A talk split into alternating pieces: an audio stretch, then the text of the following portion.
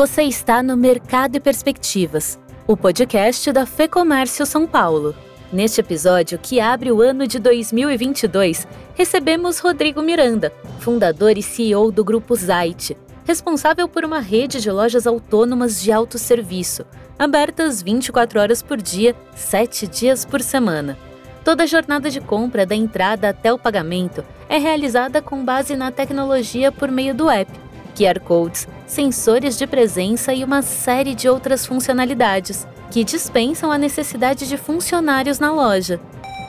A gente tem muito dado, a gente tem muita informação, são 100% das jornadas mapeadas. Isso tem que nos dar uma vantagem de proporcionar uma experiência de varejo muito customizada. Né? Eu acho que esse é o grande payback. A empresa já conta com lojas autônomas em cidades como Belo Horizonte, Brasília, Vitória, São Paulo e diversas outras regiões, com planos para abrir 500 unidades até 2023. Vamos entender melhor esse modelo na conversa com Rodrigo Miranda, que abre o terceiro ano do podcast Mercado e Perspectivas. Ele começa nos falando sobre os primeiros passos da empresa em 2017 quando ainda trabalhavam com foco no delivery de bebidas. Então, no, início de 2017, que é a grande virada na nossa vida, né, que a gente para de olhar para delivery para pra, e começa a olhar para o mercado de conveniência em si no Brasil, que é um mercado ainda muito carente. E dali a gente parte com essa ideia de, cara, se a gente fizesse uma loja de conveniência totalmente autônoma. E aí, a partir de junho de 2017, a gente mata aquele modelo de negócio antigo e começa é, a desenvolver isso. Em dezembro de 2017, tá, então está fazendo agora quatro anos, né, nós lançamos a primeira loja autônoma da América Latina, isso lá em Vitória, no Espírito Santo. Foi experiência super divertida, né, muito, muito antes dos outros players começarem a olhar para isso. E desde então a gente vem aprendendo muito com esse modelo, testando uma série de tecnologias, uma série de modelos, e principalmente entendendo que o nosso negócio é, não só tecnologia, mas é muito de varejo. Né? Então, a gente tem mergulhado profundamente nesse mundo de varejo. No ano passado, né, em 2020, após a aquisição majoritária que a gente teve pelo grupo da Sapori, né, um grupo, maior grupo de alimentação corporativa do Brasil, a gente decide entrar num plano antigo já nosso de franquias, né, de começar a franquear o modelo de loja autônoma, porque, obviamente, dá um poder de escala, uma velocidade de escala muito grande, e varejo é um pouco de é, go big or go home, né? Ou você fica muito grande nesse negócio, ou fica muito difícil de competir. Então, a gente viu nesse, nesse modelo uma oportunidade muito interessante. Em dezembro de 2020, a gente lança a nossa franquia piloto, e de lá para cá nós já assinamos aí 40 contratos de franquias, né? Faz um ano que a gente começou esse modelo, temos 40 contratos, já oito em operação, as outras 30 e alguma coisa aí estão em implementação, e para o ano que vem, é, nosso objetivo é fechar mais em torno de 130 contratos para 2022. Legal, eu queria falar um pouquinho de formato para a gente falar depois um pouco mais de modelo, falando um pouco do formato de vocês, né? Que tecnologias que estão envolvidas, né? Vocês têm QR Code, web, sensor de presença, inteligência artificial, ou seja, qual é a ideia é uma loja sem funcionários ou com um funcionário lá responsável só pela organização, pela reposição, como que é essa estrutura, Rodrigo? Legal, acho que a grande é, vantagem competitiva, a grande estratégia desse modelo é a gente modificar completamente a estrutura de custo né, de um modelo de conveniência, um modelo de loja, né, de, de, varejo alimentar. Então, acaba que essa, esse, essa baixa necessidade de operação é, de pessoal, ela vem muito para corroborar com isso, né, que é um, uma fatia grande do faturamento dos modelos de varejo alimentar vão com isso, e na Zait esse é um dos grandes pilares. Obviamente, nós, estamos, nós temos um time gigantesco de pessoas trabalhando em tecnologia, precisamos ali de operadores né, para fazerem as lojas acontecerem, algumas franquias o franqueado que faz, mas o que, que tem permitido? Né? Eu, como eu gosto de falar, é, é uma loja feita para o cliente ser o ator principal e não depender de coadjuvantes. É, o que, que tem permitido isso? Como você bem mencionou. Nós temos o app, que é, é o passaporte para o cliente entrar na loja, então ele baixa, faz um cadastro rápido ali de dados pessoais e métodos de pagamento, e ele está apto a entrar na loja. Uma vez que ele entra na loja, toda a jornada hoje ela é baseada no que a gente chama de scan and go, né? então ele escaneia ali o QR Code que tem nos produtos, e isso já vai para o carrinho virtual dele. E por trás, a gente tem toda uma tecnologia, um sistema para mitigar né, qualquer possibilidade de desvio, qualquer risco de, de, roubos e furtos. Tanto é que a gente tem uma taxa de, de quebra de inventário, né, de roubos muito abaixo até do mercado tradicional. Né? Então, tem todo um, um sistema que aí sim usa é, inteligência artificial, os aprendizados de máquina, para a gente conseguir identificar o que, que, são comportamentos suspeitos. Né? A gente tem um trabalho que a gente começou a desenvolver cerca de dois ou três anos atrás, também na linha de visão computacional, que a gente teve que dar no ano passado por conta de pandemia, mas que a gente vai voltar com tudo aí no ano que vem. Então, a tecnologia, como a gente bota aqui, é um dos pilares, né? trazem um diferencial que permitem é, que a gente construa essa estratégia, essa vantagem competitiva, que é o modelo de lojas autônomas. Vocês devem analisar o comportamento do consumidor com muita precisão também, né? Totalmente. É, a gente até brinca assim, né? Eu acho que, em termos percentuais, não tem nenhum varejista com mais dados sobre o cliente, sobre as jornadas de compra também, né? Aqui no Brasil, porque desde o momento que o cliente entra, é, o momento que ele fica, até o momento, quanto tempo que ele fica parado na frente da porta, a gente monitora isso, né, para entender se é comportamento suspeito, se ele está tendo dificuldade em cadastro tempo médio da jornada, a gente traz muitos conceitos do mundo de e-commerce, do mundo de aplicativos mais digitais, né, para o modelo de varejo físico. Então, qual que é o tempo de jornada média? E, a partir disso, tentar inferir algumas informações também. Né? Se esse cara demorou dentro da loja não levou nada, pode ser um problema de sortimento. Né? Se ele se estava ali, levou só um produto, né? será que ele não achou nada? E a gente já entra em contato para entender essas informações sobre a jornada, esse canal muito fácil de acesso a ele, são ferramentas para a gente poder construir né, o que a gente chama aqui de curadoria, de customização. Né? Qual que é o payback de o cliente me dar as informações dele? Eu tenho que entregar uma experiência muito customizada para ele, em termos de preço, em termos de produto, em termos de, de, de, de promocionamento, perdão, em termos também de localização. Né? Então, essa é a grande vantagem. Não é ter dado por ter dado, é reverter tudo isso em benefício e valor para o cliente. E que consumidor é esse? Você citou aí a, a, o ticket médio, enfim, o tempo médio de compra, né? Qual é o perfil desse cliente que procura a Zaid? A gente tem uma concentração muito grande de clientes, obviamente, né, tem clientes de todas as faixas etárias, mas a gente tem uma concentração muito grande na faixa de 20 a 35 anos, isso é influenciado, obviamente, pelo, pela micro, região ali que a loja é, mas de 20 a 35 anos é o grande concentrador ali de pessoas, né? As nossas lojas, elas geralmente estão concentradas em lugares com alta concentração de fluxo residente e também com fluxo passante, mas acaba que o fluxo residente ele gera para a gente muita recorrência, né, que é um grande, dos grandes drivers desse jogo, então é uma coisa que a gente olha bastante, mas de resto a gente é completamente agnóstico em relação ao perfil, é, basta que você tenha um aplicativo ali que você vai conseguir acessar a loja, em questão de, de, de homens e mulheres, cara, quase 50, 50 algumas lojas tem mais mulheres que frequentam do que homens, né? Então, depende muito do contexto. É importante falar, né, Fernando, que a gente está expandindo de forma dispersa. Então, a gente tem lojas no Nordeste, tem lojas no Sul do Brasil, lojas no Sudeste, vamos abrir Centro-Oeste.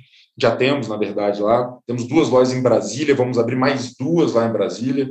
É, tem sido uma praça espetacular para a gente. Então, cada região, isso é legal da tecnologia também, né? Permite que a gente seja customizável em escala, que é um grande desafio do varejo. Né? Como é que você customiza a sua experiência de loja em escala? E a tecnologia, o acesso aos dados e acesso aos, aos clientes, permite que ele seja muito mais assertivo para cada microrregião que a gente está presente. Pois é, era uma pergunta minha, como que vocês enxergam esse continente Brasil, né? Porque cada região tem a sua peculiaridade. Vocês estão mirando alguma região específica? Como que está o planejamento de vocês para isso? a gente tomou uma decisão no início, no início desse ano de que a gente vai para o Brasil inteiro, nesse primeiro ciclo agora de abertura de lojas, concentrar em regiões metropolitanas. Por que concentrar? Porque ali é onde a gente tem maior, potencial de loja, mais densidade de loja tem mais base de usuário, tem maior poder de compras, né? isso melhora para todo mundo. Mas a gente, vai, a gente já está no Brasil inteiro, Fernando. Eu acho que isso é muito divertido, né? E é uma das provocações que eu mais tenho feito aqui dentro é, em relação a isso. Cara, a gente tem muito dado, a gente tem muita informação, são 100% das jornadas mapeadas. Isso tem que nos dar uma vantagem de proporcionar uma experiência de varejo muito customizada. Né? Eu acho que esse é o grande payback. O que é a jornada customizada? É preço certo, produto correto, né? uma exposição inteligente de produtos e, por que não, elementos na loja ali que são característicos daquela microrregião que a loja está tá inserida. E como que esse mercado fora do Brasil, Rodrigo, olhando um pouquinho para fora, vocês têm um benchmarking lá fora? Esse é um mercado mais desenvolvido também? Cara, a gente olha para acompanhar, obviamente, fazer alguns benchmarks, né? No final de 2019, aí, antes da, da pandemia, eu fui para os Estados Unidos só para ver varejo, não necessariamente loja autônoma, mas só para ver varejo, então estou sempre olhando.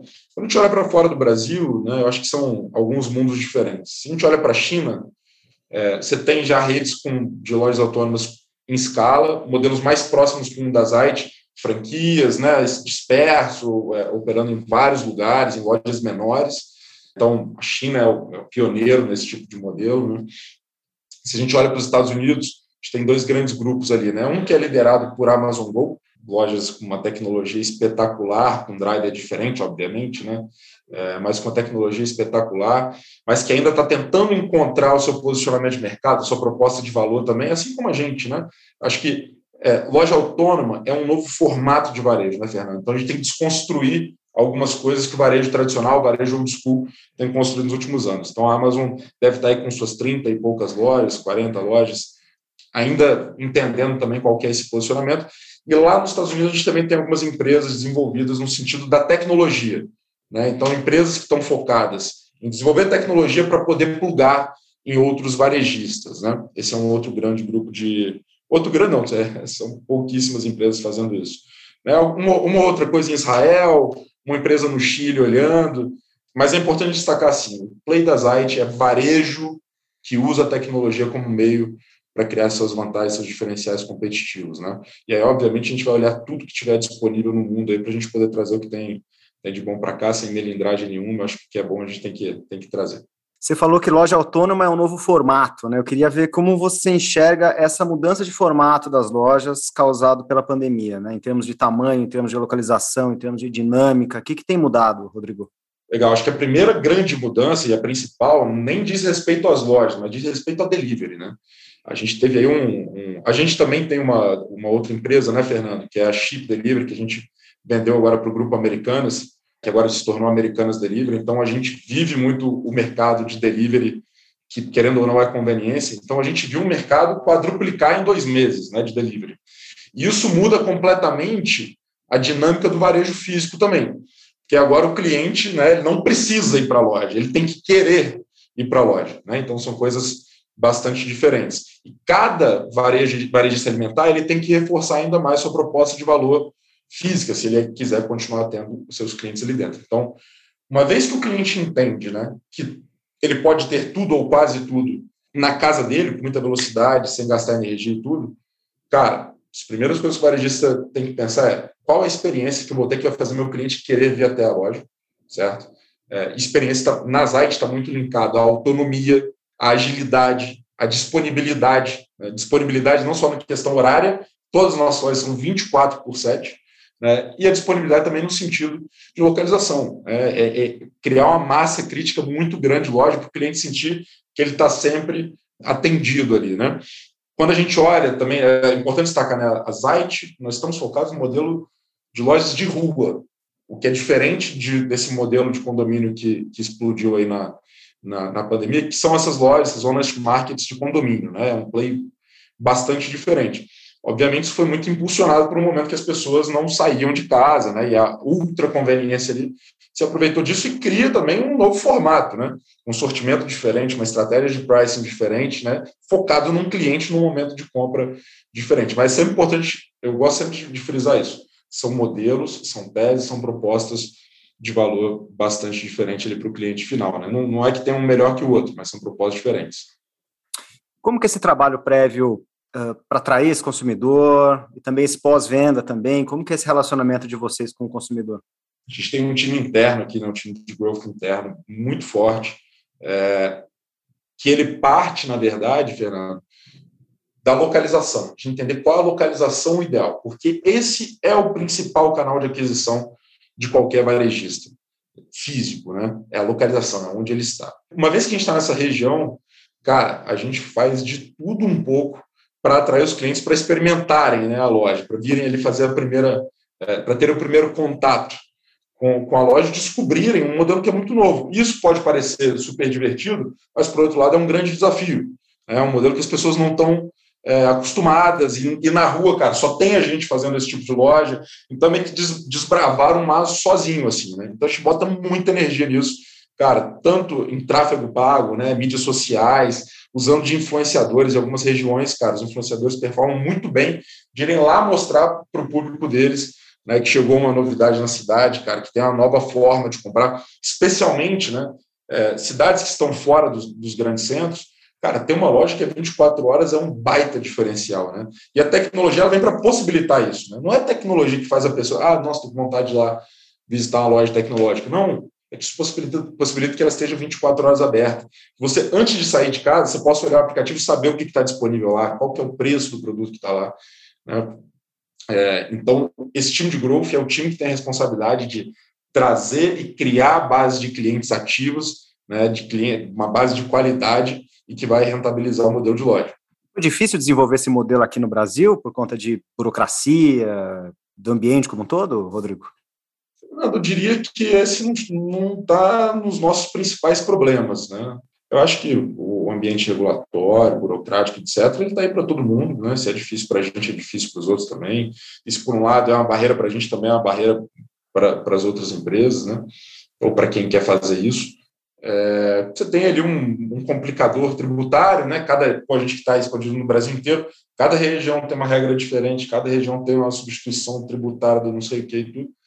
Mas, cara, eu acho que, assim, é, regras do jogo, né, e, e é, é entender e fazer o melhor trabalho em cima disso, esse não, é, não tem sido nem o top 10 dos nossos problemas nos últimos anos. Eu acho que um pouco do nosso papel também, Fernando, é provocar isso, né, cara? É provocar o sistema no sentido de, de, de, que a gente precisa se modernizar. Ah, não, tem que aceitar tais e tais, tais métodos de pagamento, cara. Deixa o cliente escolher onde que ele vai, né? Eu acho que o nosso papel tem um pouco de provocar isso também, e, com respeito à, legislação e com, com integridade e tudo, é, é, não deixar que isso nos, nos atrapalhe, né? O que torna o nosso processo de expansão e desenvolvimento mais moroso. Legal. Caminhando para o fim agora, Rodrigo, como estão os desafios de vocês? Como estão os planos de vocês agora para 2022 em diante? Legal. Então, como eu comentei no início, né, cara, a gente vai mais que triplicar o nosso volume de contratos para 2022. É, e um, alguns pilares que a gente vai focar bastante no ano que vem, falando de franqueados, né, de franchise, é aproximar deles a gente tem o maior orgulho do mundo de ter pessoas né, que confiam que investem o seu dinheiro ali para se tornarem nossos franqueados. Então, a gente quer estar muito próximo, quer apoiá-los, trazer mais senso de pertencimento para eles, para a Zite. É, a gente os enxerga como sócios não como, como franqueados aqui dentro.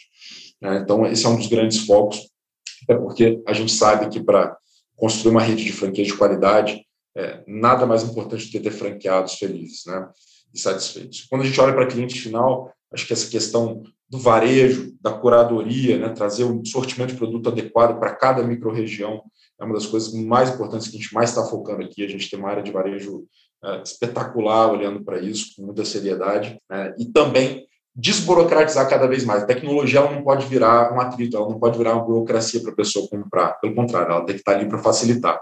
Né? Então, autonomia, agilidade, disponibilidade né, completam os pilares que a gente vai focar para aprimorar ainda mais, para entregar isso para os clientes finais, é, muito foco em aumentar a recorrência, em aumentar a proposta de valor é, para os clientes, e que a gente tenha realmente uma base fiel aí que, e que nos ajude a impulsionar esse modelo. Mas a gente está bastante animado, é, chegar no final do ano que vem próximo de 200 contratos de franquia em dois anos, cara, vai ser uma, uma trajetória espetacular.